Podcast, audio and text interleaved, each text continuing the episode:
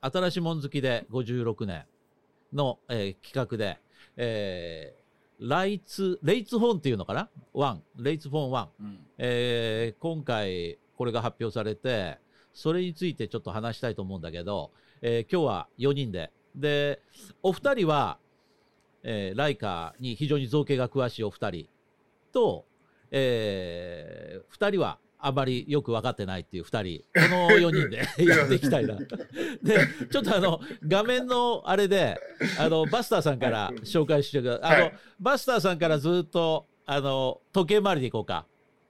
じゃあ、あの、すいません。バスターさん、くあの、唇切って、バスターさんの、えーライカとの関わりっていうのかな。関わり？ちょっとその辺を、関わりっていうとあれだけど。ライちょっとライカとの関わりっていうのは、あのここれしかない、ねうん。これあの P P30P ってあの P30P ね。フワウェイワーワイの、うん。うん、フワウェイの P30P なんね。ですけど、そう。うんこれで、これはもう、あの、ライカと、もうやってないんだと思ったんですよ。そしたら、昨日、その、この話した時に、うん、うんあの、いや、やってるはずじゃないってそうそうそう。TJ が言うからうん、それでこれ向いてみたわけ、こうやって。これ向いてみたら、うん。だからここに、ここにさ、ライカって書いてある。あああ、俺もライカユーザーなんじゃんって、初めて認識した。あ、なるほど。でその、その、その程度。その程度。い P9 ぐらいから使ってたからね。だから、や、だだけど、うんうん、でもね、P9、そうなんですけど、P9、P10 でしょ？で、このうん P20 までは、あの、ライカっていうのは認識してたんだけど、うん P30 になった時に、ライカなく、やめたんじゃないの？これ。いややめてなんかそういう話を聞いてやめてなかったのね。うん、40もそうだし、うん、うん。50もそう？ひょっとして。そうそう、50もそう。今もそう。うんただ、ちょっと作れないってね。ただ、本当は50欲しかったね。P50 欲しかったね。いや、まうんあ、あのー、Google 入ってないけど、あの、うん変えることは変えると思うよ。中国版をね。うんあの、うん、うん。あのいや、Google ないといろいろ困るんだよね。あうん。の、ちょっと、うん。あのーそうごにょごにょるっていうのはね、ちょっと大変だうから。ん。まあ、あれ、ご、その昔、あの、この間の話だけど、あの、ごにょるのは勘弁してほしいわけ。もう、だね。あのー、中国版の、その、えーっとね、え、あの、HTC を買って、ちょっとあの、アそこ行くスカルさんに。とけボスさんあそこ行くとああごめんなさい。話があのうん話が長くなる。ごめんごめんごめん。そこはちょっと置いといて。で、はいえーバスターさんが本来使ってるメインカメラは、メインカメラはですね、あの D5 ですね。ニコンの D5 ですね。D5 ですよね。あの、後ろに、こ、こ、ここら辺に見えてる。ここらうん見えてるこっちか。こっち、はいあれ？あ、ここだ、ここだ。こっちです。ねこれですうんね。バスターさんの左方。えうんえ、ここにあの、今いるのが、あの、D5 でございます。だから D5 とか、えっと、D800、810。そうそう、D800E と D810 と、えーその辺 D5 と3台から、えー使ってます。で、だからニコン灯ということですよね。いや、まあ、それよく分かってないんですけど、あの、はい。うちお客さんにほら、ニコンさんがいらっしゃったんで、あの、あの、あの足向けて寝れないということで、あの、でも気に入ってて、ええ、あの、はいずっと 800E から、こんなカメラ使えないんじゃないかなと思ってたんですけど、結構僕でも使えて、あの、810ではもう、すごくハマって、それで、え師匠に背中ドーンと押されて D5 に飛び込みました。はいでそういう、その、そういう感じですよね。昔から、昔からのね。ええうんはい、ニコン灯でございます。はい。で、私はね、えーっと、今のメインカメラっていうのはもう本当富士。YouTube やりだしてからもう富士でしか撮ってないっていうぐらいですね。で、あと、ただね、えー小型のカメラで言うと、これも一応ニコン、あ、ライカなんですよね。えっと、これがね、ライカ C。だからこれいわゆるパナライカって言われる、パナソニックとの協業のやつだよね。がもう一個ね、えっと、LX100 かな。パナの名前。それのやつも持ってる。今は持ってないけど。手元にないけど。で、これ。これはあの、インスタ360 1R だったかなの1インチセンサー版っていうのは、これ、あー1インチセンサーなんで、今回、えーこのレイ2フォン1に入るのと同じかもしれない。で、あと、えっと、ライカ M も、えー所有したことはあるんですよね。でただ、あのー YouTube に全振りするときに、あの、お金がなくて、ドローン買わなきゃいけないし、でそれを売却して、えーその時何買ったかな？確かね XH1 っていう富士のうん。カメラを買い替えたなと思いまます。ということで私あとあもう一個これ今回語る上ですあ、えその、あれだ。CM1 っていうパナソニック CM のなんだ、うんパナソニック。まあ、これも一応ライカの、うんあのあれなんだよねこれこのロゴだからあのそれは？これね赤いライカのあのマークではなくって例えばほらライカってこれでしょ？本来。うん。まああのこれを塗りつぶす人もいるんだけど。これこれはねちょっと黒い。これもでも1それはインチセンサーあれじゃないですかね。うん。あの、ルミックスの L じゃないですかね。あそうなんだ。ライカの L じゃないんだ あそうそうそうなんだ本当でも、それライカが作ったんじゃないの？違うの？これですよね。そうそう。それ。これ。あこれはルミックスのピンと L 来てなんだないですけど。あはい。ーそっか。っえじゃあライカってはい。書いてないんだ、ですね。ああの、レンズのとこにあるか。レンズのところに入ってるだけですね。あレンズのと。こに入ってるね。エルマリートって入ってるね、うん、はい。これがまあ1インチセンサーなんで同じ系譜かなと思うんだけどね。うん。いいね。ということで今はあのパナライカを少々。それ以外のあの、えーなんていうの？ちょっと外れたこういうこういうものとかを使ってる、えーユーザーです。じゃあ次あのあと2人はあのちゃんとしたライカユーザー。じゃあまた中澤さあ、はい。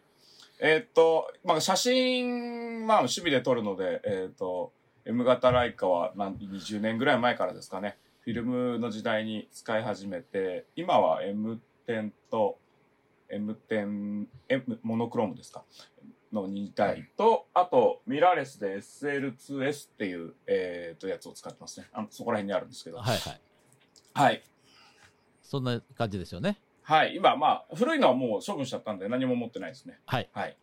それから師匠の場合はね、あのーそうね、もう50年以上前だけど、アメリカのサンフランシスコの街中でね、かっこいいその、おじさんがね、肩から下げてたのよ。で、い今にしても思うと、あの、M3 にビゾーフレックスをつけて、あの、でっかい、あの、テリット、テリットかなんかの望遠レンズつけて、あの、街中歩いてたの目についたの。それすごくかっこよくてね。ほんで、いつか俺絶対あれ買ってやろうと思って、で、50年後にあの実現したという。で、そうね、随分揃えましたね、ライカも。で、最近3台ぐらい売っちゃったんで、少なくはなったけども、やっぱりフィルムカメラ、フィルムライカ4台、あと、M 型デジタルになってから240とか言って、まあ最近の M10 まで、えーそうね、一応メジャーなものはありますね。で、レンズも大方はあるんじゃないかな。最近のものを除いてはあります。ただね、あの目が悪くなってね、レンジファインダーでこう、焦点合わせられなくなるんです。うんで最近ちょっと出番がないんですけどね。だ大体もう、あのーパンフォーカス的に絞りを絞って、で、と撮ってる場合が多いですね。なるほどということで、ちょっとあのー不真面目なライカユーザーなことということですかね、今はね。いやいやあの師匠は正統派だと思うんですけど、そうそう、俺もそう思うね。えーたくさん持師ってるし匠のあの必殺技があったじゃないですか。ちょっとなんかあの、F8 ぐらいにしといて、もう別にピント気にしないでい。や、あれはね、胸元シャッター。胸元シャッター。ピントが、ピントが合わせられないから、大体適当にそのぐらい絞っとけば、どうやったって大体焦点距離は合うと、ピントは合うと、こういうことですよ。うんいい加減。もうそれ話聞いてから僕すごく気が楽になってもあのマニュアルレンズでもうピント合わないからどうしようかと思ったけど師匠が大丈夫だよあのね適当に。絞絞れば。れば合うんですよ、ピントって。そうそうそう。なるほど。じゃあね4人大体あの視聴者の方にも大体その4人のバックグラウンドっていうか使用感分かっていただいたと思うんでじゃあここでいきなりなんですけどまず、えー今回のライツフォーン1買う人はい僕買う買おうと思ってる方 買うと思う買うと思うまあ僕だけ買わないかもな。あああれ？いや3人買うあののいや、わかんない。僕は買うっていうと、これ、あれなんだけど、あの、香港で買えるようになったら買いたいと思ってるの。日本でまで買う気はあんましない。うんねそこ、そこそこなんだよねを見。てないからね。うん。そうそう。んいやいや、てか、そこが嫌なんだよね。その日本のソフトバンクから買うの嫌なんだよね。そうそうそう。ソフトバンクから買うのが嫌だっていう意味じゃなくて、日本から日本から、そうそうそうそう。うんそれはあんまりあ欲しくない。そうそうそう。これもう一つあの説明しておかなきゃいけないけど、私と、えー師匠、久保田さんが香港住んでて、中澤さんもちろん日本で、で、うんあの、オレンジ色の、あの、バスターさんが、はい。えーセブ、フィリピンまあ、のセセブブなんですよね。島に住んでだから、はいちょっと海外なので、ちょっとその、日本のソフトバンクのものをパッと買うっていうわけにいかなくて、行かない。だからうん、そういう意味で、僕は、並行輸入までして買いたいとは実は思ってないんですよね。でた、だできれまだね、ちょばっ、とうん。不透明だけどね、あの別にライカストアでも、ライカショップでも売るって言ってるんで、うんどうかなと思ってるわけ。そうね。売るって言ってるんですか？うんいや、まだはっきりわかんないね、そこはね。わかんないけど、大体。どうもその、ダイカーストアの常連さんに言わせると、そういう情報らしいんだけど。あ、そう。いや、あの、ライカ持ってる人はあれ絶対、あれで、もしもしって、もしもし、今、ライカの電話して、とで、あ、ライカのカメラで電話取ってるけどねって言わなきゃいけないでしょ。やっぱり あのね、あの、あの、アルビの、アルビのレンズキャップ、あれがかっこよくてね、うんそれだけで買うんじゃないかと思って。そあんなの、あの、TJ に作ってもらえばいいじゃないの？なんだっけ、あの、あれ、いや 3D プリンタう。ー。僕ね、あのダメ、37ミリのライカのあれを、あの、このルミックスにつけるっていうのはやってたんだよね。あの、37ミリのキャップって。うん。うんその、それを、今回必死で探したんだけど、見つかんないのよ、もう。黒とシルバーと両方持ってたんだけどね。そうそう。まあ、それはちょっと、あの、本本物、本物のライカ？本物のライカのキャップ？うん、そんな高くないのよ、それ。あの、37ミリのキャップって。で、えっとね、まずね、あの、外観の、あの、リンクお送りしたんですけど、ちょっと、それ、今、開いてもらえます？どこだろえっとね、こ昨日、メッセンジャーで送った、はい、はい。えーあの、2あります個目に送った長いやつの下の方に、外観とスペックっていうことで、うあら。え、ごめん。ですね。はい。あアスキーのーえっと、ねうん岡本さんという方が書かれた、ライカフォン、ライツフォン1を写真でチェックする、高い質感が印象的っていう、うんまあ、これが外観よく分かりやすい記事じゃないかなと思ったんだけど、まあ、これがどうですか、この外観見て。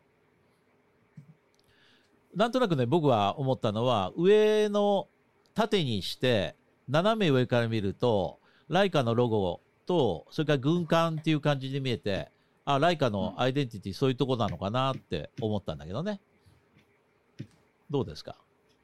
まあ、こだわってるんだとは思うんだけどね、相当。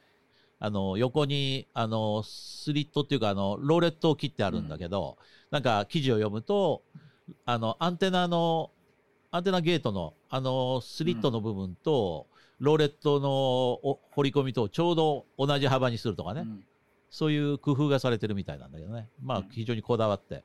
それとなんといってもさっき師匠が言ったキャップが、えーマグネットでパチンとはまるっていう、その辺がこだわってる感じだよね。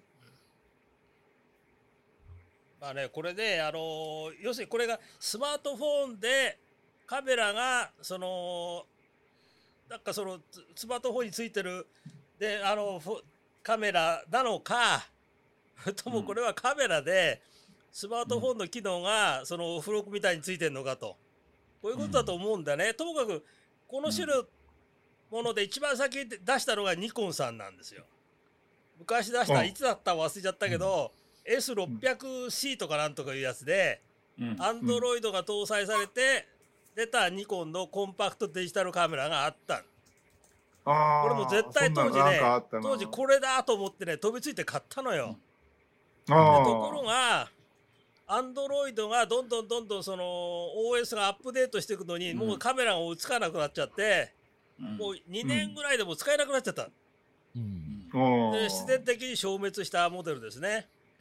うんでその次に出てきたのがサムソン。サムソンも何機種か出したんだけど僕も飛びついて買ったのはあのズームでジャーッとこう光学的ズームでこうレンズが出てくるやつあれもねやっぱりスマあのスマートフォンとしては使えないねうん。であと次出てきたのファーウェイだけど俺も何個か買ったんだけど結局やっぱりねカメラのアプリの部分がアンドロイドに追っついていかない。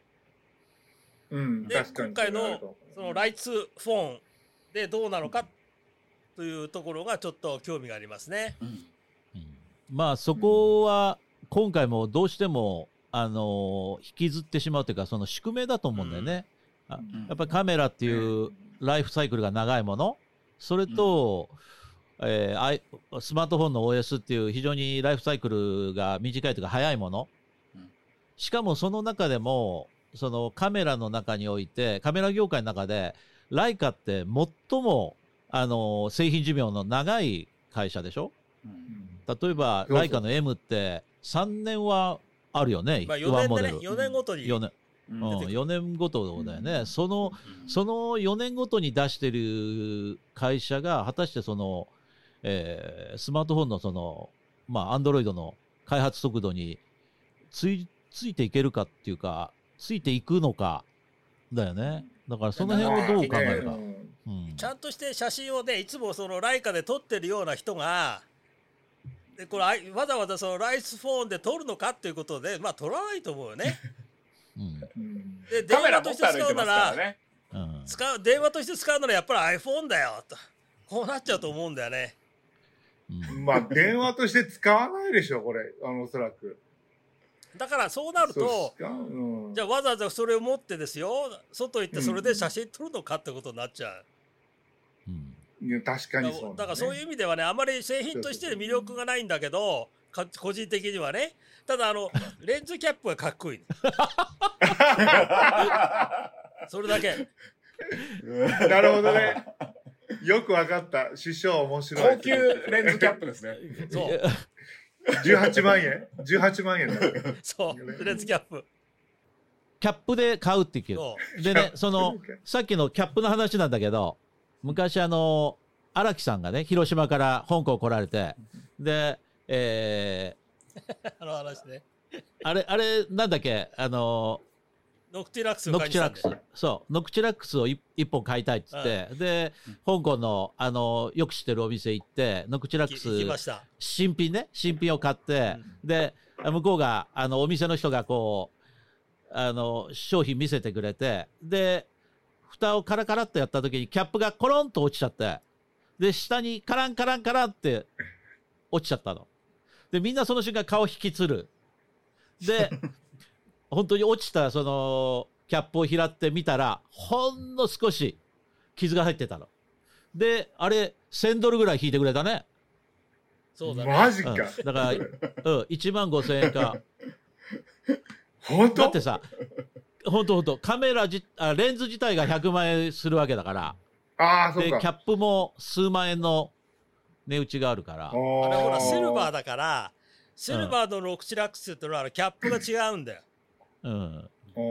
で、そその、昔 YouTube でそのキャップが落ちるとこっていうのちょうど撮ってたから、あのそれどっかリンク貼っとくけどさ、いや、すごいな。あの、本当にね、いや時間が止まったのね。カランカランカランって落ちた瞬間、全員が止まったのね。しかし、それは貴重な映像だよね。すごい、めっちゃ面で、白い。全員が、あの、その、ゾッとしますね。うんゾッとしたし、で、店の、その店員さんね、お店員さんっていうか、ま、あの、オーナーが、ひゃー。こうやってすうんそういう思い出があるぐらい、キャップっていうのは、だから、あの、キャップとフードっていうのは、ライカの場合、バカにできないんだよね。バカみたいに高いから。いや、だ、だってフードの方が本体より高い場合あるからね今ねあーええそんなのあるんですか。そういうふざけたことになってるから、そういう、そういうのがライカだからね。うん。だから今これださっきの話で言うと、一体どういうところを、ま、あの対象のマーケットに考えてるかだよね。そのどういうユーザー？ユーザー、想定するユーザーっていうのは、例えば、このえーこれもそうだったけど、どこにそれを置くかっていうことだと思うんだけど、今のファーウェイのライカ P、あまあ、バスターさんでね、うんあれを好きな人は買うとしたら、それほど価格差ないよね、多分。っうんていうのは、10万円以上するでしょ？そもそも P シリーズって。10 iPhone と12、3相万円当だ。から。僕、これ買った時、ねうんフィリピンで買ったんだけど、やっぱり13万円ぐらいしたかな。ちょっとか、こっち、税金かかるからね。うんうん、その13万円買った人にしてみたら、うん18万円がそれほど高いわけじゃないとは思うんだけどね。このカメラ、カメラっていうか電話買う人はおかあの、その値段あんまり気にしないんじゃない ?20 万って言われたら、ああ、そうですかっていう感じじゃないの？そうそう。だから、あの僕らの周りのライカユーザーの人たちって、大体、ライカ銀座から電話かかってきて、あの取り置きしてますけど、いつ来られますかっていう、そういう話だからね。そうそうそうそう。で、そこであああ、わかった。あじゃあ次日曜日行きますからっていう、そういう人たちばっかだから、そうそういう人たちにしてみたら、ライカから、今回、あのースマートフォン出ましたけど、3台ほど取り置いてますよって言われる、そういう世界でしょ？多分、そうそいう世界。の人たちはまあ買ってもいいと思うんだけど、うんでも、それ以外のユーザーって、どうかなと思うね。やっぱりこれは、だから、ライカ持ってる人が、その、えーなんていうのかな、その、やっぱり電話もライカだよっていう、そういう、すべてライカでじゃなきゃ嫌な人がいるわけですよ。お買い物かごもライカじゃなきゃ嫌だっていう、あの、うんメモリーカードもライカって入ってなきゃ嫌だとかさ、そういう人いるじゃない？うん。だからそうあるいるそういう人、そういう人ってね、うん。あの一部だよ。だ多くないよ。多くない？うん。だからいこれをね買うターゲットって難しいね。うん。うん。うん、でこれで別に写真を撮るからこれを買うって人はほとんどいないと思う。うん。うんうん、やっぱりいろんな人いるからねわかんないけど写真を撮る目的では買わないと思うね。うんでやっぱり、ライカのは、電ライカの話電話として使うのに買そうそうう買うかっていうとこれも使わない。いや、だから、ライカの話をするために使う。やっぱりほらエコシステムができちゃってるから、iPhone はう。んそうだね。うん。もうそれがんじらがめよ。いや、でもさ、そのそういう意味で言うと、えー、アップルのエコシステムから外れてるユーザーもいるでしょ、まあ、Windows を使って、まあ、Android を使って、カメラはカメラカメラでっていう人だっていっぱいいるわけで。いや、そっちそういう人たちのカメラはね、うん、それはきっとたくさんいるわけで、そういう人たちの、じゃあ、あのスマートフォンっていう位置づけはどうなの？それはありじゃないの、いやーあのね。あのーうん。カメラとして普通の人から見たときにね、うん。はい、中澤さん。どのくらいこう、ライカってものに対してのブランドイメージがあるのかっていうのがよくわからないそうそうそうそうですよね。写真をやってる人だったらねう、ん。まあそれなりの認識はあると思うんですけそうど、そうそう。だから、ライカってライそうすると結局、あのね、シャープのモデルだと12万円ぐらいでしたっけ？そうそうそう。アクオスで、ライカのモデルだと18万円。その6万円の差はこのデザインなのとかっていう風になって、うん。まあ一部高いとかっていう声も出てくるんだとは思うんですけど、そうですね。ただね、あの、当時さんが持ってる、あの、コンパクトデジカメのライカも、うんまあパナソニックが同じモデルでうん。出してますけど、それもやっぱり値段ね、1.5倍とか2倍とか違ったりするのが当たり前だったりするので、うんまああの、ライカのお店から買ったりする場合は、まあ上質なサービスも含めてのプライスだったりするのかもしれない。そう、買い物体験っていうのは一応ありますよね。はいうんはい。うんそそういう意味ではまあ、そんなに、あの、なんですかね、ぼったくってるのようなっていうような言われることはないのかなとは思ったりもするんですけどね。あとね、こういう、これは例えば、あのリセールバリューも上がるんですよね。そこもあると思うんですよ。あの同じ中身的にはほぼ同じだと思うんだけど、え例えばあのパナソニック版を買って例えば数年経って売ろうとした時にかなり値段が下がってるのに対してこれは、うんまあそれそれそこそこの値段でまだ引き取ってもらえるっていう、うんそういうのもあるんでただこれがスマートフォンになった時に同じ体験はできないような気がするんですよね。例えば、うん。今うん。5G 版だからまだいいと思うけどこれが、うん。まあ、6G っていうのが出るのかどうか知らないけどその数年経ってリセールバリューにその部分が、うん。あのシャープのものと、うん。うん。ライカ版でリセールバリューが変わるかっていう、うん。どっちにしてもそのこういう携帯電話は2年も3年も経ったらもう二足三本になっちゃう気はするんだよね。うん。うん。そこで果たしそうてで、すね。うん、値打ちをいや、まあ、でもラ、イカって書いてあったら、やっぱりそれはそれなりに評価されると思いますけどね。あの、携帯電話でも。でもその時に、うん。うん、そそれあると思うんだけどその時に例えばもっと、あのー撮れる写真って良くなってるでしょ？うん。あのライカの1インチだと思うんだけど、うん。こ今の compute computational、えー photography っていうのかな？もうん。う、うん、コンピューターで写真がどんどんどんどん良くなってるから、その2年経った時にその同じカメラセンサーでもその後処理がすごいから、うん、いや、あの、出来上がりの写真が良くなっちゃう。そそうするとの、ライカの写真なんだけど iPhone の今の写真の方がはるかにいいよってことになっちゃうと思うんだよね。いや、あ2年後にはの、もちろんそれは分かってるんですけど、ほとんどのユーザーっていうのは、そのあんまりそれ気にしてないんじゃないかと思うね。あの、別にその、うんあの、いや、もちろんその、えー漠然とは分かってると思うんだけど、その、うんえーそこのところは、その、もしその、あのー写真を撮るのが好きだったら、やっぱりそれはカメラいっちゃうんで、その、なんか、あの、iPhone でも、iPhone の11も12も、その、まあ、これから出るだろう13も、だんだん良くなっていくのはわかるんだけど、結局それ、あんまり気にしてないような気がするんですね。まあその例えば、うん。ううちの奥さんとかってそういう感じだと思うんだけど、例えばここにいる4人が2年後にライカのその1インチの2年前に出たそれをありがたがるかでしょ？いや、それはありがたがんないですね。ありがたがんない。でしょ？やっぱり持ってないかもしれないですね。うん持ってないと思うよ そもそも。いやいや、いや、こ これね、やっぱりね、写真を撮るから買う、ね、電話として使うから買う、そういうレベルじゃないと思うんだよね。うんそうそうまあ、いろいろいる人がいるからで、あの、そんなこと言って申し訳ないんだけど、うんやっぱりこれ、なんていうの？こう流れで買っちゃう人が多いと思う。いや、もうそれしかないよね。レンズキャップがいい、だから買うとかね。うんでみんなもう、あ、ま、ま、ま、ライカのものばっかりだからうん、やっぱこれが出たらやっぱこれも買うとか、そういう人ばっかりじゃないかな、がほほとんどだと思う、私は。だって、あの、確かに、この商品が発表されて、まず最初に反応するのって、ライカを使ったことあるユーザーの人なんだと思うんですよね。そう。その人が何かまあ、今持ってるライカのカメラと何か共通するなんかに何かをこう感じ取れれば、うん場合によっては手を出すのかななんていうふうには思ったりするんですけど。じゃあユーザーの人が普通一般のうん。あの、これで写真を撮るか、買って何回か撮るか思うけど、それで終わっちゃうと思うんだよ。まあ、あの、取ってもご飯を取るとかそのぐらいがいいとかもしれないですよね。いやいやそう、あのね、僕あのね、あの、ツーリング近頃オートバイに乗るんですよね。うんで、オートバイに乗るから、うんツーリング行った時に、あの、今までは D800E とか D810 持ってったわけですよ。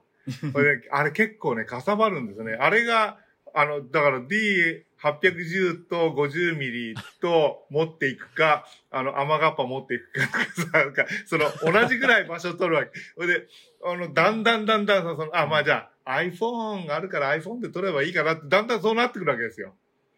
うんうん、それで、ねそれで、うん。今回、あの、師匠のキャップよりは俺の方が実用的かなって思うんだけど、あの、キャップじゃなくて、あの不純じゃないというかね。僕はそのオートバイに行った時に、オートバイの写真を撮りたいし、それから景色も撮りたいし、それからツーリングしてると最中に、アンドロイドでなきゃダメな理由が一つあるんですよね。これ、昔のラジコのさ、あの、アプリケーションをまあインストールして、それで、その乗ってる時に、そのラジコでもって、あの、なんて、きあの、なんですかね、あの、東京 FM とか聞きながら走りたいという、そういう、あのーがあるわけです。だからもう、あうん、これ、あの、アンドロイド11、あ、これもう、ラジコが入ったら即買いだな。っていうぐらいに、僕の場合は思ってる。だから、若干市場よりは、まともでしょ？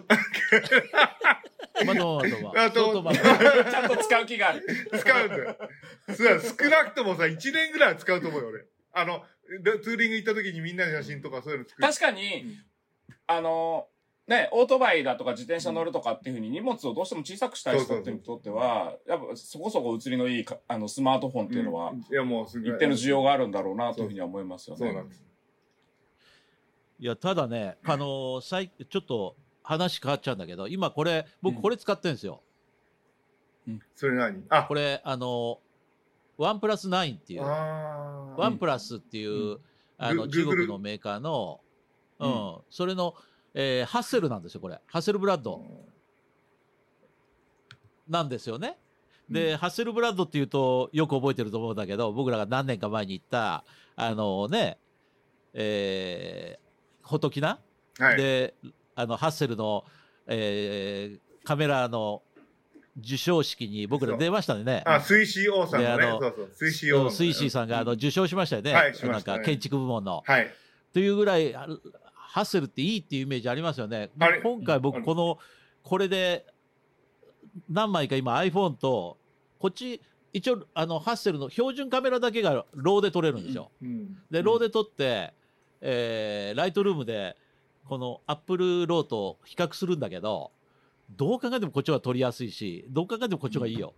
アップルの方がいいってうんこアップルのがいい。とうん全然違う。もう Apple RAW ができてからうん。うんもうほカメラ一切触らなくなっちゃった。もう、そんなすごいや。Apple RAW と、 Apple RAW と、あの、 Apple RAW の、その、いや、ぜひ中澤さんに、その、本当その、うんプロの部分でお意見お聞きしたいんだけど、僕ら、うん Apple RAW と使って、ライトルーで、ム。 Lightroom で、あの現像すると、もう、うん。いかようにでもできるって感じですごい、その、あの、 RAW としても扱いやすいし、うん。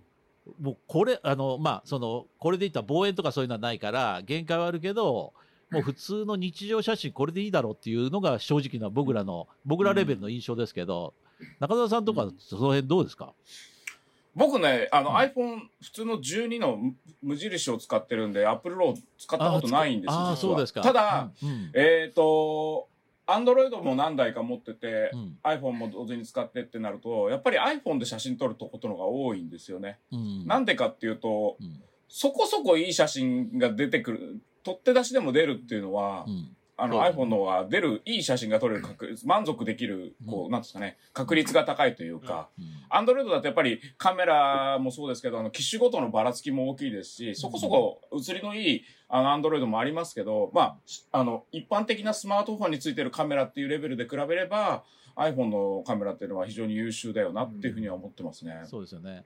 ぜひね、うん。あのチャンスあったら Apple RAW まあ、うん。 Apple RAW ってなんだっけ？12プロだったらいけるんだっけ？あの、そうですね。12プロからですプロとね。 Pro Max。両方ね。プロと Pro Max だよね、うん。あのーぜひね、あの、一回試してみてください。あの、なんていうかな、あの、 Lightroom で素直にやれるっていうか、か僕レベルの Lightroom ユーザーでも、すごく簡単に扱えるっていう気がするんですよね。だから、あれ使い出してから、もう、あの、普通の、自分の例えば、あの、富士のカメラで、あの、ライトルームで使うより、もっと使いやすいなっていうのが正直なんですね。うんもう、デジカメにね、ライトルームが載ってるのと同じように、さっさといけますからね。さっさとその瞬間使えるし、でそれ、うん。最近のあれってもう全部あのなんていうの？あのフェイスブックにしても、えーうん。ツイッターにしても全部それで撮ってあげるっていう感じになってくると、うん。もうこれで十分じゃないかなっていうのが正直なところですね。あの、ファイルサイズは、あのーあの、はい。ファイルサイズはちょっとち、あの、アップルの場合、ちょっと小さいような気がするんですけど、どうですか？いやんなこと20メガぐらいはあるんじゃないか ?20 メガでだから、あのローはでかいよ。うんいや、でもでも20メガじゃない？だからあの、ほら、うん。あの、カカメラ、普通のカメラで撮ったりなんかすると、やっぱり50、あの、なんていうのかな。うん、結構画素数が少ないうん、から画素数がね少ないから。いやそれはあの、ほら、センサーの違いがあるああ、から、そうそうそうそう。この画素数が。い、や、だから、うん。その、あうん。iPhone で撮ると、その、なんていうの、人に配るときとかなんかすごく楽な、こういうその、フィリピンなんかに住んでると、もう通信速度がすごく悪いから、あの、うん。だから Apple で撮って、でもそこそこな画質で皆さんとこ配れるから、それはいいよね。いやだからね、結局ほら、我々、特に我々だって、ほら、写真撮ったって、うん、で、どこで見せんのってことでしょ？うん、そうそう。フェイスブックに上げたり、せいぜいその程度だよね。うん、そう。だからでかいものに引き伸ばしてがあの印刷印印刷するとかプリントするとかほとんどない、ないね。そうすると、あのーあんまり関係ないんですうん。あそうだそうね。うん。そうすると結局、肌身離さず持ち歩いてるスマートフォンっていうのが一番、結局便利になってくるんですよね。いや、そこでないから。やっぱりシンそこはデジカメにも勝るというか。そこでないから。著しい。うん。やっぱり今、うん。今出たじゃない。ソフトウェアでのね進歩ってのはすごいよ。この数年の、うん、すごい、すごい、本当すごいですね。ううん。んいやそのそういう話で言うとね、もうの僕らの多分あの日本人の中ではあの多分、うん。ハードウェアのおー、えー例えば、えー手ブレ補正でも、ハードウェアの手ブレ補正とソフトの手ブレ補正、うん。手ブレ補正ってハードの方が絶対いいっていうイメージあったと思うんだよね。ところがそのあのーえーっとこの GoPro のヒーロー8ぐらいになると、もうその手ブレが異次元なんだよねソフトの手ブレが。だからあのヒーローナインですね、ヒーローナイン。ン。ヒーローナインヒーロー8ぐらいから良くなって、今ヒーロー9だけど、どヒーロー8、まあ、7、8、6、あのあたり、7、8、9か、このあたりの手ブレって、あの、電子手ブレが、あの、機械式のそのセンサーシフトの手ブレを、ある意味超えてるんですよね。その超え方ってどういうことかっていうと、例えばさ、こう持ってるでしょ？で、このぐらいにしても水平出るんだよね。そうそうそう。う。ん。そこんなことされたらさ、そのセンサーシフトの手ブレ補正持ってても、これはさすがに吸収しきれないでしょ？でも、あの、電子手ブレで言うと、あの、画角を大きく取っといて、その中くり抜いといて、で、それでアジャストしちゃう？しかもそのリアルタイムでアジャストしちゃうってことができて、そうすると、ソフトは常にハードの下にあるって思ってたのに、ある時からソフトとハードってソフトの方が上行っちゃったわけ。で、日本の得意なとこってハードなわけだよね。そうすると、GoPro みみたいな そのカメラメーカーじゃないところに日本の得意なところで勝ってたはずなのにそれ負けちゃったわけよねこれ、う。うん。うんこれってすごい辛いことでだから今 iPhone の computational、えー photography っていうその世界はさ今それがどんどんどんどん進歩したらあのーカメラメーカーのセンサーがいくら大きくても後処理が素晴らしいもんだから出来上がりとして負けちゃうってことになっちゃう気がするんだけどね。もう現実的にそうなってくるでしょだってセンサーの大きさ関係なくなってくるわけだ。何枚も取って合わせて。これこれいちいちじゃん。うん。今これのあの絵見てそれよりセンサーの小さいこいつ見たらこっちの方が絶対いいからね。うんうんそうね。その辺考えると。素材性はね、うん。あの、ありますけどね。じゃあ、取って出しでってなったら、ちょっと話にならないと思います。そうなんですよ。うん。だから結局見せるっていうところで価値って決まっちゃうから、今の場合。そ、うん。素材いくら良くても最後フェイスブックに上げるとかインスタに上げるとか、そうそうそう。何か出した時にそっちの方がよく見えちゃう？うん。だから今のあの女性のさあの美顔モードってあれってなんかすごく、えー気持ち悪いっていう面もあるんだけど女性はあれで撮りたくなっちゃうの分かるもんね。だからそれ今のね、話聞いててさ、面白いなと思ったら、お化粧する必要なくなるかもわかんないね。そうそう美顔写真モードだったら、ね、写真バシャって撮ってさ、あともう電子的にペペってやったら、もうあの、だ皆さん不可教になれるとか、結構。そうそうそう。だからフォトショーとかさ、そういうの使ったら、その、もっと綺麗にもっと自然にできると思うんだけど、素材さえ良ければね。でもやっぱりその、そこまでかけてる時間がない現代人にとって、しかも一般人はもう普通のこのスマホカメラが追い追いついちゃってるっていうかうん、追い抜いちゃってる気はするけどね。まあもう、追い抜いだから同じこと追い抜いてる。うん。あのレンズに言えるわけよ。うん。だからあの商材とかでそのレンズレンズの玉自体のそのクオリティがなんでそのライカの Noctilux で100万円以上もしてたよ。うん。でかたや中国の7Artisans かそういうメーカーがその20分の1で売れるのよ。でできた写真っていうのをこう比べたらね分かんないよ。まあだから、それ、それ、それを、それを言ったらもうおしまいなんだけど。だからこれはもうねもう自己満足の世界。うんうん僕もね、両ノクチラックスも持ってるしアルティザンも持ってるけどうんで正直どっちだどっちって言われたら私ぐらいののあの知識の人が見てもわからない。だから師匠が、師匠がそれ言ったら終わりじゃん、もう。いやだから見え見えの見えの世界があるからさうん普通ねやっぱりセブンアルティザンのあのレンズを使って別にあどっかにぶつけても構わないから。うんでただそ外行ってそれ撮る時にはこう鉢巻きしてよあ家にはノクシラックスありますとか my, my another camera is そうそうそうそう。another lens is なノクチラックスだノクチももノクチも持ってるけどこれでいいんじゃんってそういうこれですよ。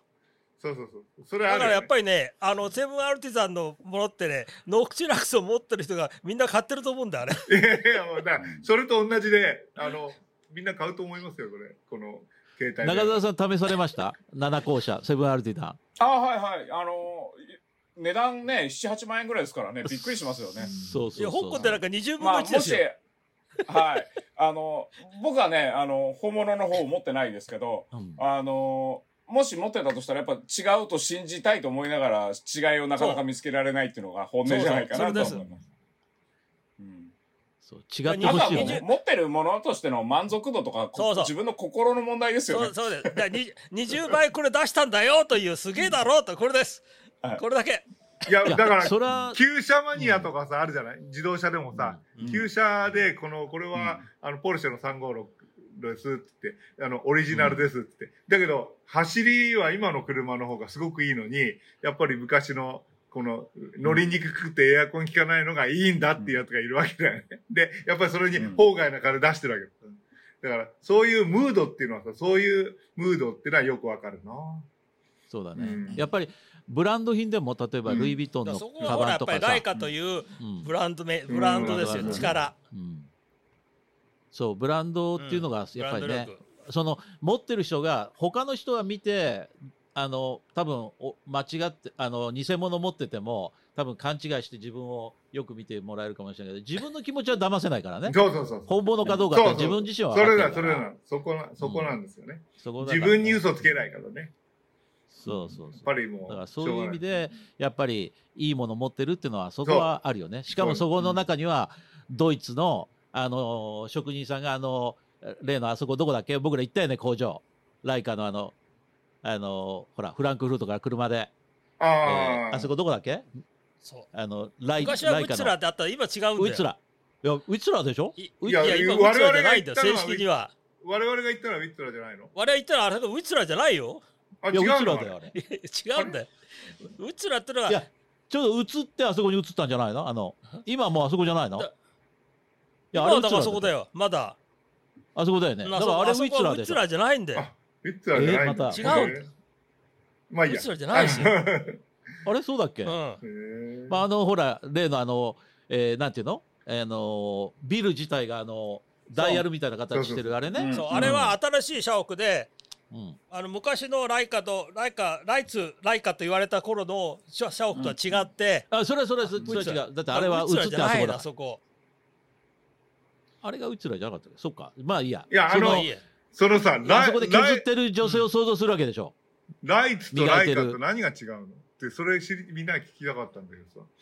ライツそさんのカメラでライカですよね。うん。あ。その。で、なんでここでライツフォンってしたのかなっていうのはちょっと不思議なそうちょっとわかんない。な、な、な？んで、はい。例えば、M とかうん S とかっていうような、あの、シリーズごとにこう、1文字当ててたりするので、で、1、2、3、4みたいな数字をつけるっていうパターンからすると、ライカ P1 とか、うん。そんなような方が分かりやすかったなと思いますよね。ライカ P とか、うん。はい。だからそこはあのほら、えーファーウェイに取られちゃってるんじゃないの？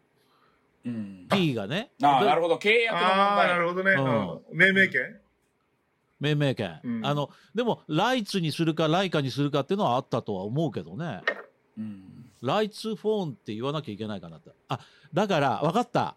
中澤さんの今の表現で分かったライカのカメラであライレイツさんのカメラでライカでしょ？だからレイツさんのフォンだからじゃないの？カメラじゃなくてあ、あーじゃあライピみたいなもんなんですね。だだとかレイピーとかレイピーだ。ああ、なるほど。なんかよくわかんないけど。なるほどね、ななるほどね。あ、そういうことね。だってフォンがついそれじゃあ、てるからライカの言葉のルーツ知らないと分かんないですね。まあそこらい辺は。やライカっていうのはライラライカっていうのはライツキャメラが短くなってうん。ライカになってる、そうそう。だからレイツ、レイツフォンだから今回は。レイツカメラではなくてだから。ねだからライカとは言えないわけだよ。だってそうじゃないとレイツキャメラフォンになっちゃうからうん。ちょっとあのくどい。そこでレイツフあーなるほどォンね。うん、レイツフォンだね。に、はうん。まあ非常にい。うがライってみれば。カのでもあれですね。あの、赤バッジとキャップはライカになってますね、うん普通にね。そこら辺は、あの、そげそそうするとなんかさっきまで言ってたのが 無駄になりそうだけどいや、やっぱりそこら辺はさ、清濁合わせ飲むでいいんだよね。こううんなるほど。いやー、うん、あの昔ね、あのうん。似たような感じかもしれないけど、メルセデス・ベンツのあの開発の人のなんかインタビューだかなんか読んだんだけど、あの A シリーズってのが出たでしょ？あ。る時期に。うん。はい。あのあのメルセデス・ベンツのね。そうそうそうそう。そうそうはいあの小型のし。四角いやつね。あれ、うん、あれ本来その A シリーズっていうのは S とか E とか、まあ、C とかを持ってる人の、えー例えばお買い物近所を回るための車っていうそのセカンドカメラとかサードカセカンドカーとかサードカーっていう位置づけで、まあ、企画して発売されたんだけど実際にはほとんど買ったのがニューユーザーとうん。いう話があるんだよね。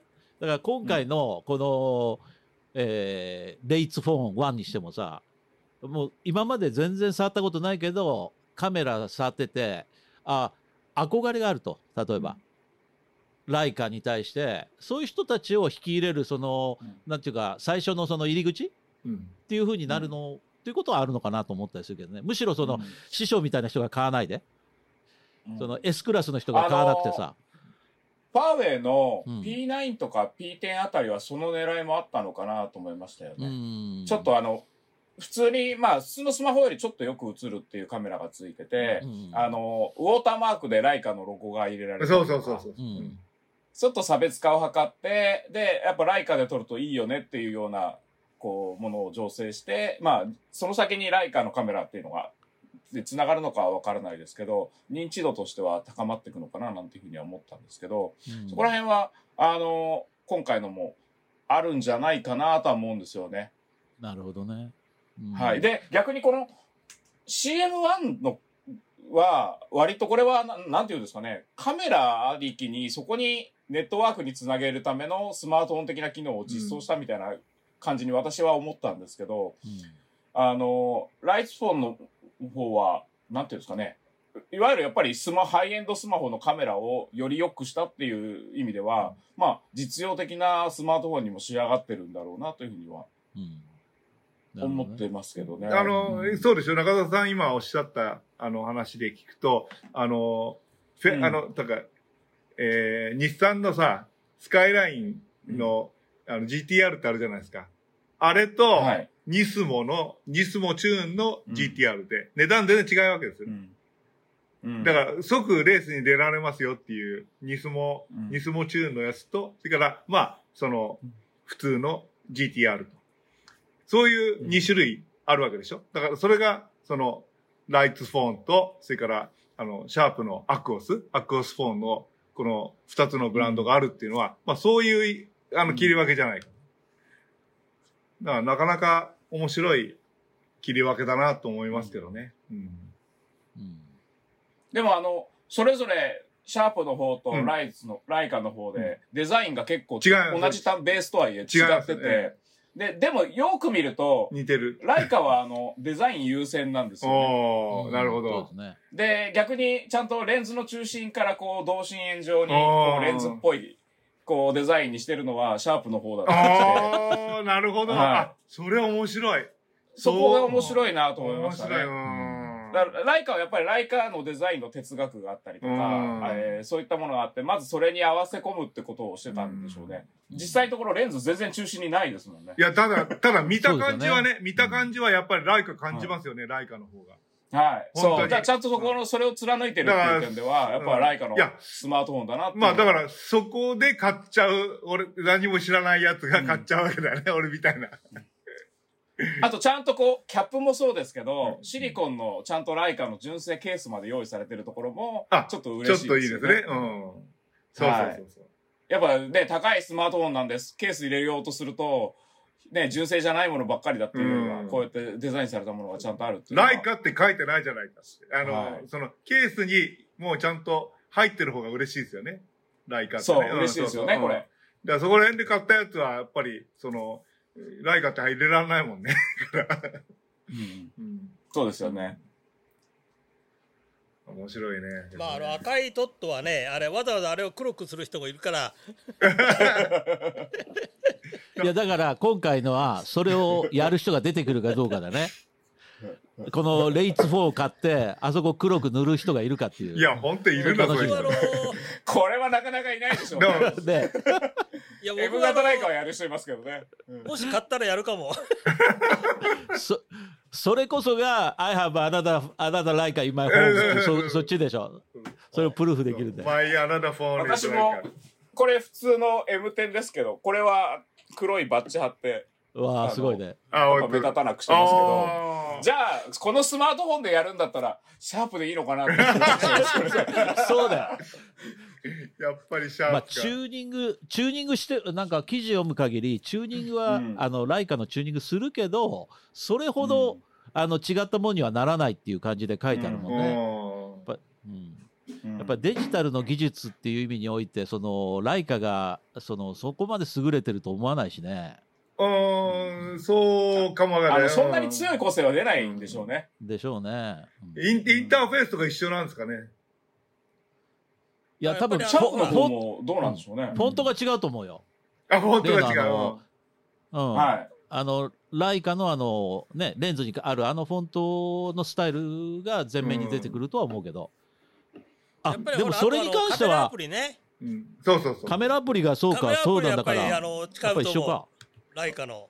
いや、その、カメラが全然違うでしょ？うんいや、でもさ、でもさ、あの考えてみたら、あの、えーシャープの方は、カメラに関してはライカの監修っていうふうに言ってるわけだから、そこはやっぱり一緒かもしれないね。だって、監修のレベルが違うんだって言って、カメラのみ監修してるのがシャープの方。うんで、外装っていうか、ボディまで含めて監修してるのがライカそのものっていう感じだから、うんそういう意味で言うと、中身のカメラのアプリも同じようなものが出るのかもしれないね。うんちょっと、そこら辺期待したいね、ちょっとね。うん、カミングスーンって書いてあって分かんなかったもんね。うんあの、うんまだ今んとこね。来月でしょ、とにかく。そうそうそう、来月。あの来月うん。あアップルウォッチとかも、うん。あの、エルメスのバージョンだけ、こう、違う、こう、文字盤が出たりするじゃないですか。はいはいはいあーはいはいはいそうですね。ああいう差別化はしてるかもしれないですよね。うん例えば壁紙があ、違うなるほどね。よとか。うんはい。はい。そうあのた LFI だが基本のね、入ってる。部分はうん一緒ですからね。そう、ん LFI が入ってるって言ってたね。なんかあの、例のあの、あの、はいライあの写真集みたいなのありますよね。うんあれが、はいあのウ雑ィジェットねうん、ウィジェットみたいに入るっていうのは言ってたね。うん、あの、まあ、えっ、と、近々、あれ、もうシャープの方は出てるんでしたっけ？これからもう、でもまだ見ないから。25日か。はい。そうだねあの、もう今月末だね25日過ぎたら、ソフトバンクショップに触りに行ってきます。あぜひそれそれをそれを見てもう一回それでその時、あ中澤さんが手に持って帰ってくるんじゃないかと思うからさ、いや、そこから中継するとか？い。や、僕も、うん、あの、日本の人はあんまりいないですけど、スマートフォン2台持ちしてて、iPhone と Android っていうふうに、いつも大体2台持ってるんですけど、うん。今もう、ずっと、なんだ、えっ、と、1個前のモデルから、Android は、あの、Galaxy、なんですか、フォールドにしちゃったので、はいはいはい。もうこのタブレットになるってことのメリットがやっぱ大きいので、うん。じゃあもう一台アンドロイド買うかって言われると、ちょっと悩ましいなってなるんですよね。ね値段はね、あの、こっちより安いんで、うん。ライスの方が。ね。あ別に買うことは何とも思わないんですけど、実際だからまあ、あのもちろんね、えっ、と、写真の機材いっぱい持ってますけど、一番撮らないであろうカメラあたりで比べたら、スマートフォンでと写真撮ってる方が全然多いですよね。ああ、間違いない、間違いない。間違いなくそうですよね間違いないですね。うん。だって D5 朝の写真撮るでしょ。うん。あれ朝、あの、だいたいパノラマだから、あの、はい10 15枚ずつぐらい撮るわけですよ。で、はい。ところがね、あの、毎朝同じところで同じか、同じ設定で同じように撮ってるにもかかわらず、あの、そのパノラマにならない時があるんですよ。うんだから、それがね、よくあるんだよ。で、ああの、だから、その、時間を置いて何回も何回もと、と、あの、同じような写真を何回も撮って、その中からいいのを選ぶっていう具合にしたけ。ど。だから、その、目で見てても本当に同じように撮れてるんだけども、水平がちゃんと出なかったりとか、いろいろあるんですね、そういう問題が。それで、あの、10回に1回は、その、ハードウェアのキャリブレーションやり直さなきゃいけないとか、うん。すごいあの、あれすごいなんかいい機械使ってるんですよね。あのそのパノラマを撮るための。そうそうそうそうそう、あの、あれ、うんあの、RS2 だっけあの、を使ってる。うんいや、すごくそういう意味では、あの、自分の手でやるんです。朝うん。うん。朝ちゃんとあのゲームやってんだけどね、その時パーンとね、あのケイさんのあれが入って入って入ってこないとなんか気分悪いんだよ。すいませんです。ゲームやっててパカーンと上にね、出てこないと気分が、気分悪い。一日。一日、いや、今日すいません。あの、朝ね、あの、6時集合のツーリングで、もう朝5時24分の日の出だったんですよ。だから5時24分の日の出を取って、怖いかうんら3セットを取って、45枚取って、それでもう、あの、すぐその、あの、カメラとレンズ中に入れて、それでオートバイに乗っかって出かけちゃったんですよね。それで帰ってきてから、あの、あの、統合して、あの、ポストしたんですけど、ダメだよ、ちゃんと時間通りやんないと。あ、すいません。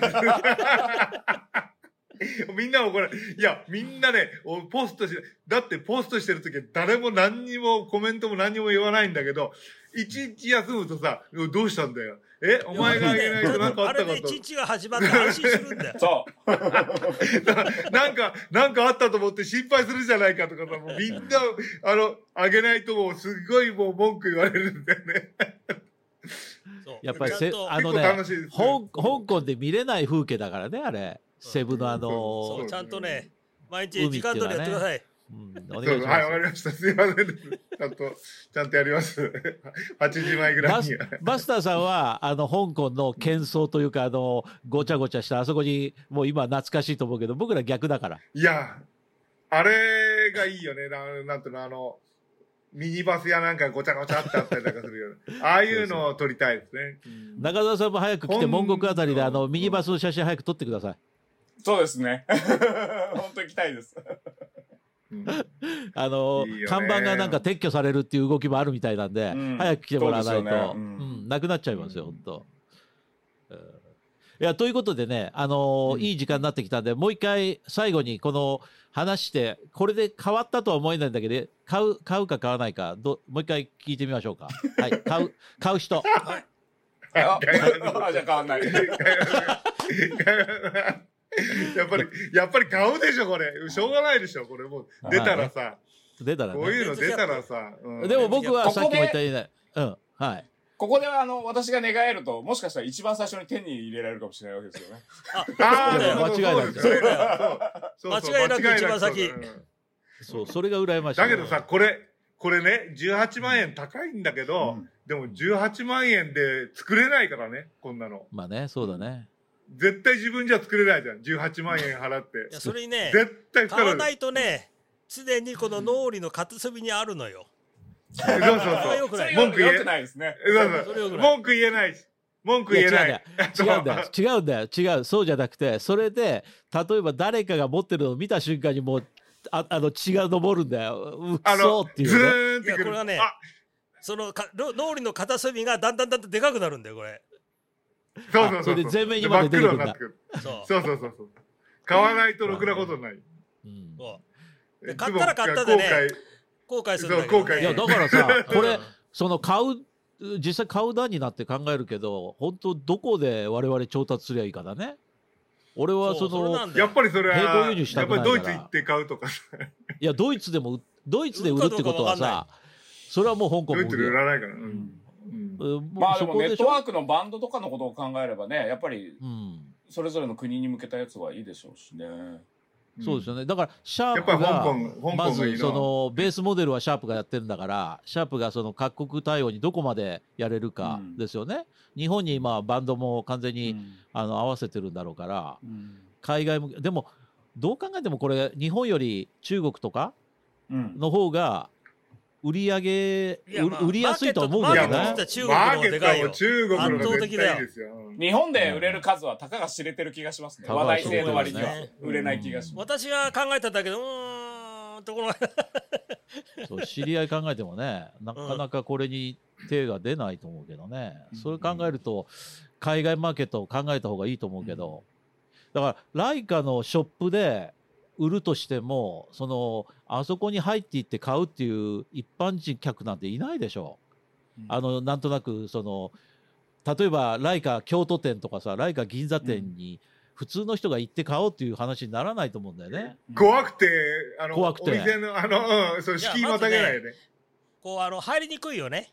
入りにくいんだよ入りにくい。に日本の日本のライカストアはそんなことないけど、うん例えば香港のライカショップなんて行って、うん首からライカでもぶら下げてないないとお客さん扱いしてくんないからね。あの、まさにそうですね。あの、ソニーとか下げてたりするとね。そうそうう。そそうそう。もう塩まか、塩まかもしてくんない。いや、でも、一つ、一つ、あの、あるのは、今、あの、香港のライカストアは最低ね、あの、例のあの、ファーウェイフォン売ってたし、うんこれも店に置いてあったから、うんうん。一応これ持っていったら、あの、は入ることは許可してくれるんじゃないの？さあ入れますよいくらでもな。は鼻で、鼻でふんって言われるかもしれないけど、一応これ持って、こう、ぶら胸からこうぶら下げるってどう？ね何ですかそれって言われる。え。うん。そうそうそう。いやー、なかなかあそこ入って買う。っていうことは一般客が、ライカが売り出したとしても、うんあの、買う販路はないってことでしょ？だから、うんソフトバンクが、いかにその、あの、中澤さんとこの間話したときに、らうん。あの、ソフトバンクは、アメリカの、例のほら、えっと、あスプリント。キャリアを持ってましたよね。うん、うんそう。ベライゾンでしたっけ？どこでしたっけ？あ、ヘライゾン。どえはい。スプリント。3位だか4位だかのあそこ持ってる時に、うあそこあの時にあのその携帯電話のショップっていうかそのアクセサリー売ったりするそういう会社持ってたはずなんだけどよく考えたらソフトバンクってもうあの会社売却しちゃったんじゃなかったっけ、うん。ですってね。ことはそれ、はい同時に売却しちゃってる可能性あるよね。スプリントか。はい。うん。スプリント。スプリントです。ねのあの関連の。ってことはアクセサリーショップも売却一緒にしてたらうん。アメリカへの販路っていうのはなかなかあんのかなって思っちゃうね、うん。もう今の現時点で。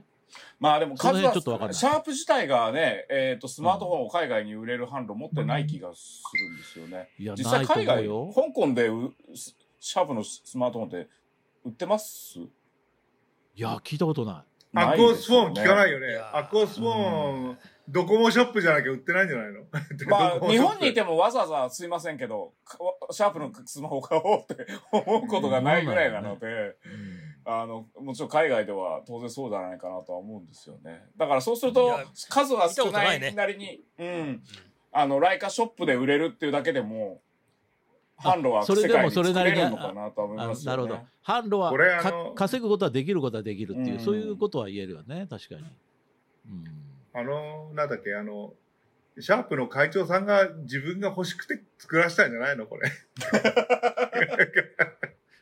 いや、でもさ、そのそれそういう意味で言うと、カウフマンが持つカメラが、あのスマホが iPhone よりこれのが形はつくよね。うんうんかっこつくっていうか。かっこつくね、うん、確かに。うんそう、今までね、iPhone 先行してましたからね、アプリとかして。う。うんん、そうそう。まあそんなとこですかね、今日は。うんどうですか、うんあのそうですね言い残したことないですか？個人的には、あの、は1インチのセンサーは、やっぱりキレのいい単焦点レンズが乗ってる方がいいっていうふうに、そうだ、私は。その持論があるので、そういう意味では、あの、映りはすごく気になります。だから、試し撮りしたらもしかしたら欲しくなっちゃうかもしれないですね。うんそれはでも、シャープでもいいよってことになっちゃうよね。はい。まあ、あの、シャープのね、スマートフォン、スペックとかは素晴らしいのは確かなんですよね。ただ、あの、ものとして欲しいかって言われると、そんなに尖った部分が今までなかったので、うんうん例えば、い例えば液晶がイグゾーだとかいろいろ、あの、パーツとして尖ってる部分はあったんですけど、パッケージとして魅力的ではなかった部分があったので、その時こうやって尖った性能を持って、かつ、こう、まあ、シャープじゃなくて、ライカブランドになってたりすれば、まあ、うん金額の差はあっても、より魅力に感じる部分もありますよね。うん、なるほどうん。確かにそうですね。ちなみに、あの、中澤さんの、うんえー一日所有名をちょっとリストアップしてもらえます？えっ、と、今手元にあるのだと、この CM1。今電源入んないですね。この間触ったら。か らあとなんだ、この、えっ、と、DXO1 と、あ、DX1 があるもんね。あ、これもそうだそうだ1インチセンサーですね。これもすごくそう映りはいいです。ああ、それある師匠が、師匠がもうめっちゃハマってる2個持ってる。それ確かほら、あの iPhone コネクタ、 Lightning と USB-C と2個あるもんねね。はい。あと、あれ師匠消えちゃっ言っちゃった。USB Type-C も。あれ？師匠が消えた。師匠が消えたよ。師匠がいなくなった。落ちました。電池がなくなった電池。切れだ。いいよ、もう音声で。音声でいい。音声で。あと、今、実はこのだからね、これ、あ、そう、動をのカメラね、も RX0 の iPhone 用と Android 用と2個持って1る。チセンサーのやつを使ってます。Android 使わなくしたから。えあ、師匠、声が聞こえないよはい。それだと。ー、ダメだ、やっぱり入れて？うん。ちょっとち、ょっと待ってね最後ななんだけど、ちょっと待ってね。えっと、えー電源ケーブル。まあね、いや、しかし1インチセンサー楽しみですね、本当に。うん。普通のヘッドホン。あのーセンサー自体は大きくないんでね、うん。あれですけど、これで、これ？いや、あの、マービックもそうでしょ ?1 インチセンサーでしょ、うん。あ、そうですよね。うん。でしょ？だからあれ、あの、なかなかいい、なかなかいいですよ。あの、例えば、あの、パノラマなんか撮ってあって、すごく綺麗に撮れるから、うん。あ、そうだからすごくいいなと思うし。それなりには映りますもんね。ねえ、映るからね。ヘッドホン持ってる？なんか、なんか、当時くんの髪型がだんだんキム・ジョンイル、キム・ジョンウンに似てるような気がして。刈り上げくんがね、すごい。いやー、しかしまた焼き鳥食いに行きたいですね。あ、お待ちしてます。もうね、来れるようになったらすぐ来ていただければほ。んと行きたいですね、あれ。ハマりますね、あそこね、あの、吉祥寺は。あの、今ぐらいの時期だとまだと東京涼しいんで夜は、あの、ー外で飲むのもいいぐらいです。ねいいですね。みんなとね、あそこで、そうですねカッパ、カッパの、カッパくんもお参り行きたいし。ね、もうね、しかしもうちの妻も来年は、あのうん、はい。あのあ、、川村さん。会いたいと言ってます あ、もうもちろんですよ。絶対お会いしたいですよね。ねまさかね、こんなに長い間、行き来できなくなるとちょっとあれ、あれ思いもしなかった、もう一番最後行ったのが東京ですからね。僕そうですよね。ギリギリでしたもんね。あれねで、ああのうん時に皆さんにホイホイしていただいて、はい最高だったんですよね。入れる？早くなんとかしてほしいね。うん。うん。出ますか？出ますかね。あ、来たあ来た来た。来ましたねあ、来た来たあ来た来ました来来ました。師匠、声聞こえる？声はどっち聞こえますか？あ、聞こえます聞こえます。師匠の声聞こえた？聞こえる聞こえますはい。うんいや、声は全然聞こ、あー、ちょっと待って。うん、聞こえてるよ。OK、大丈夫。あ、大丈夫、大丈うん。夫。うん大丈夫。大丈夫。いよいよ締めようと思ってたの。なかなか閉まんない。うん。で、あれ？どうだろう？なんか、なんかえっと、今、中澤さんの一日話だったんだっけ？はい。はい。あの、CM1 と、えっと、DXO1 ですね。DXO。はい。それから、今これ撮ってるのが、これちょっと鏡で映しますけど、RX0 っていう、あ、はいソニーのやつ？はい、1インチのカメラで撮ってます。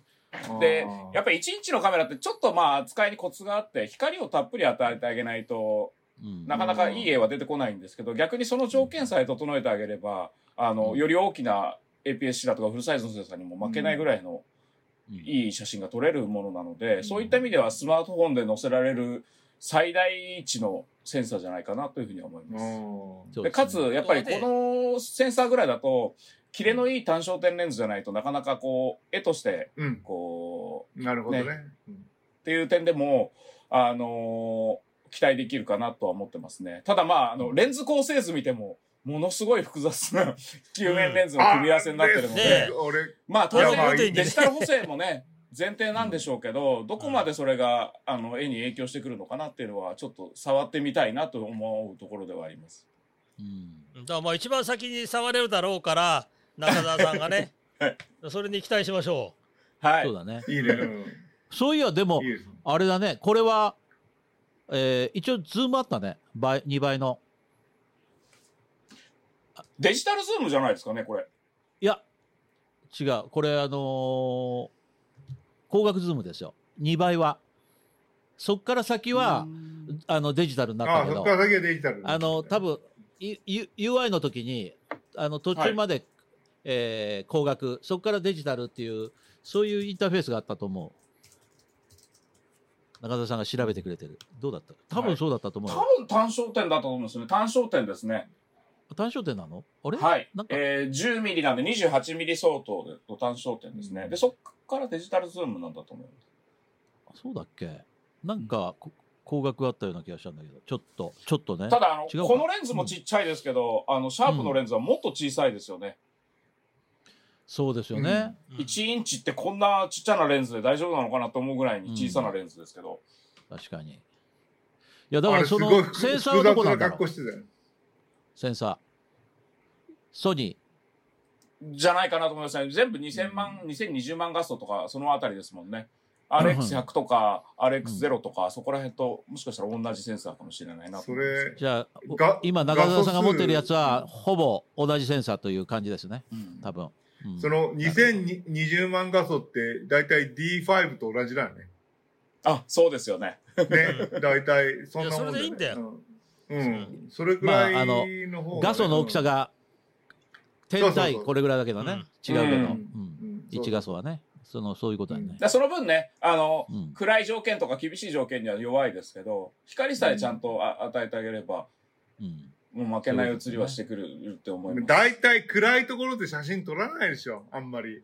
普通、いやいやいや普通は明るいところで。暗いとこほど撮りたいんですよ。あ、そうなの？はい。え？やっぱ、あ朝、朝日と夕日、うんそうそうそうそう。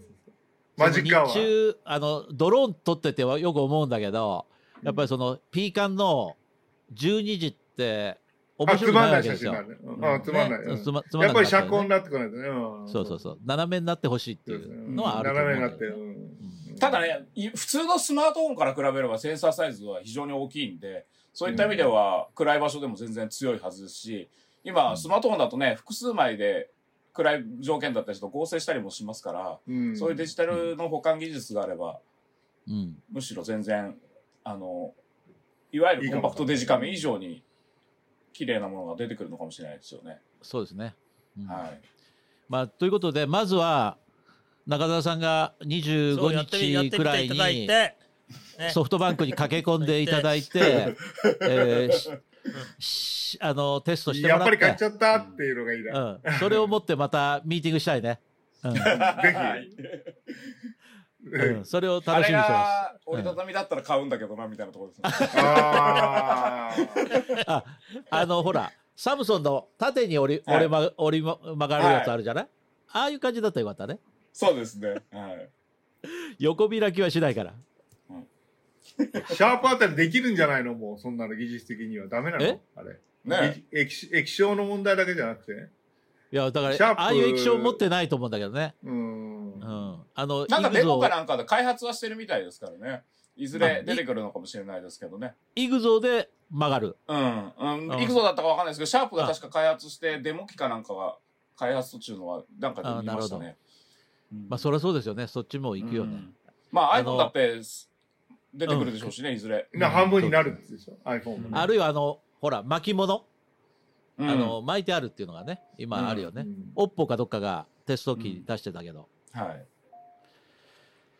えーということで、今日は、あの、この辺りにして、結局結論も何も出ないですけど、まあ、あの、いや、結論としてはは中澤さんのシャープのだから、あ買えないデ人は買いたいって言って、までだね。買える人は買わないって言ってる。本当そうだよ。うん。そうということで、今日はね、ありがとうごギャラクざいました。シーフォードこの辺で。も、あの、うんうん2年使おうと思って、あの、1年経ったら次のやつの出ちゃって買い替えましたから、できればね、2いやだってさ年ぐらい使いたいなと思うだってさいるんですけどね。あの、ギャラクシーフォールドに関しては1と2でもう違う製品っていうか、すごくよ完成度増したから、はい。あれ、1を使い続けて2を見てたら腹立って仕方ないでしょ。えーいや、もう我慢できないやつですね。できないと思う。うんでもあれだって、ね、1はプロトタイプでしょ1は25万ぐらいしましたからね。そうですね。まあ、だプロトタイプだもんしょうがないですね。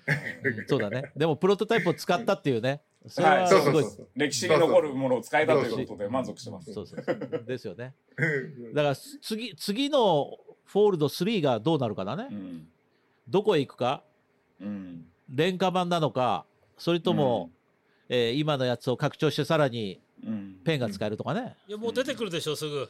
もうすぐだよね。そうですね。もうすぐんもう数ヶ月でサムソンは。ね、あの、うん1億画素みたいなのがあったりするんで、センサー持ってたりするんで、そうですね。